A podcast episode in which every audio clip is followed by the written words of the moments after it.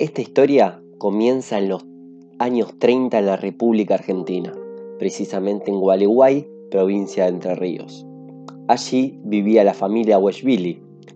Esta familia estaba compuesta por un señor francés alto, robusto, con cara de enojado, y una señora alemana de mediana estatura con unos ojos celestiales.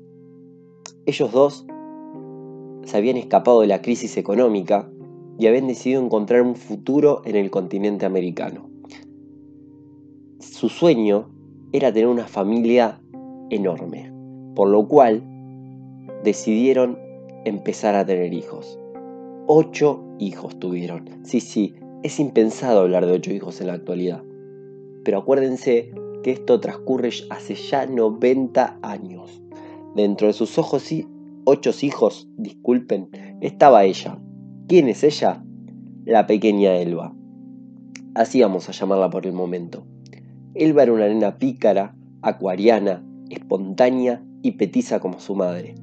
Ella amaba estar entre animales, árboles, flores, todo lo que sea lúdico a ella le emocionaba. Cuando menciono que era pícara, no es que estoy expresando adjetivos al azar para que ustedes me escuchen con mayor atrevimiento. Elba era tan traviesa que una tarde de invierno calentó en la hornalla un tenedor y le pinchó el brazo a uno de sus hermanos mientras dormía. Era tan ocurrente para las maldades Elba. Su infancia y adolescencia fue feliz, sin vestigio de hostilidad, era una clase media donde abundaba el alimento, aunque era una familia tan numerosa. Se llenaba de tardes de algarabía, de, de ruidos de felicidad, de juegos entre sus hermanos.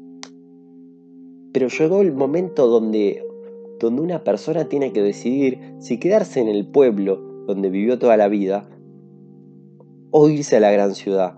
Elba ya tenía 17 años, estaba terminando el colegio y tomó la decisión, la gran decisión, de irse a Buenos Aires. Elba dejó a sus padres con la boca abierta cuando se los comentó. Ella había decidido que apenas terminaba el colegio se iba a buscar nuevos rumos a Buenos Aires. Era la primera de sus hermanos que iba a dejar el pueblo y se iba, como ya mencioné, a la gran ciudad. Entonces, fue una tarde lluviosa de febrero del año 37 que Elba, con su boleto de tren en mano y una maleta en la otra, con los ojos empañados de lágrimas, entre nostalgia, alegría y temor, dejó atrás su pueblo y empezó a construir un nuevo camino.